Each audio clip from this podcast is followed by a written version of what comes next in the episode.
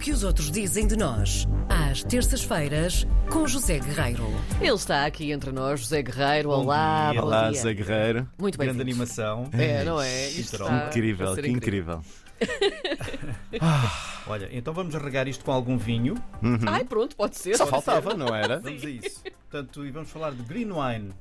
Isto Hum. porque, a determinada altura, a repórter que assina a reportagem da qual vou falar eh, sobre vinho verde em Portugal, na verdade é uma reportagem sobre a região minhota, eh, e eu estou a falar da revista Forbes. A determinada altura, a repórter faz questão de sublinhar e escrever que as pessoas pensam que conhecem o vinho verde, e ela diz que em inglês diz green wine. Uh, as pessoas têm uma ideia de que se trata de um vinho muito jovem, com particularidades muito específicas, e é verdade, é um vinho às vezes barato, alegre, doce, fresco e efervescente. Atenção que há muitos vinhos que de facto têm estas características, mas também é verdade que há outros vinhos verdes que são absolutamente maravilhosos e que estão noutro patamar e, portanto, seria também redutor da nossa parte estarmos aqui a dizer que e a considerar apenas estas eh, características de que acabei de falar. Até porque a repórter da Forbes adianta e que se chama Anne Bell. Anne Bell, ela, já percebi que ela é, é quem escreve para a Forbes inglesa tudo o que tem que ver com Portugal, viagens, etc. E, portanto, a Anne Bell adianta que a primeira coisa que a Comissão de Viticultura da região dos Vinhos Verdes quer é que as pessoas saibam que o vinho é muito mais do que isso e que a região representa muito mais do que isso, porque é uma região que, que é o, o extremo noroeste do nosso país, que é um vinho, eh, um vinho verde vívido, graças ao seu clima relativamente ameno e às chuvas acima da média. E é, escreve ela, um local de uma longa tradição vitivinícola, com cerca de 2 mil anos. É uma região demarcada desde 1908. É, eu não sabia, fiquei a saber estas coisas, não é?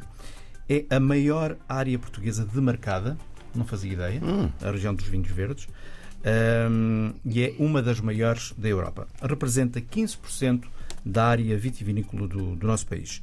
E na região, escreve ela, porque andou lá a passear, ficou muito impressionada com, com as aldeias, com as casas, eh, que estão também perdidas um pouco nos, nos montes, etc. Porque todas as casinhas têm as suas videiras plantadas, nos quintais, à frente, atrás, aos lados.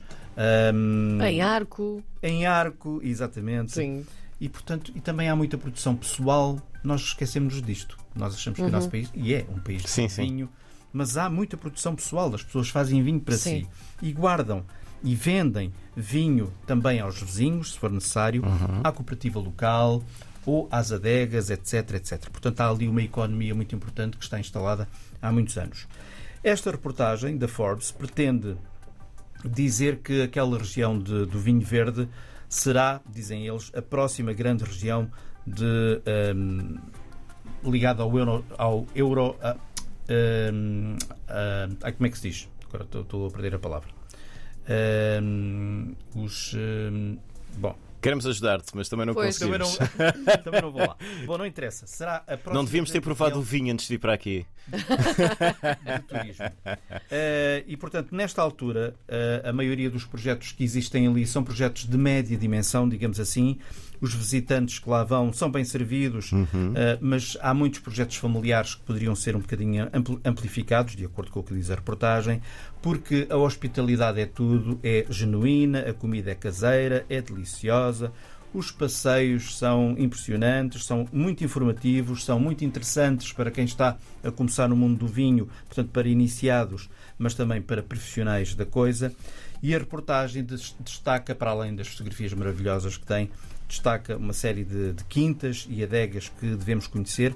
E eu vou deixar o site eh, da Forbes, onde está esta reportagem, no, no nosso podcast. Pode Muito ser? bem. Brindamos então com esta Brindemos, edição. então. Gosto muito, muito. Do que muito. os outros dizem de nós, com o José Guerreiro, que volta na próxima E terça-feira. no turismo. Enoturismo. Ah, sim. Era a palavra que estava a Como faltar. começaste por euro, eu não queria. Não, não, não consegui lá chegar. Pode ser o O euro. Euro-Enoturismo. Enoturismo. Peço desculpa. Enoturismo. Ah, próxima grande região de Enoturismo. Muito Muito bem. bem. Até para a semana, Zé. Beijinhos. Saúde.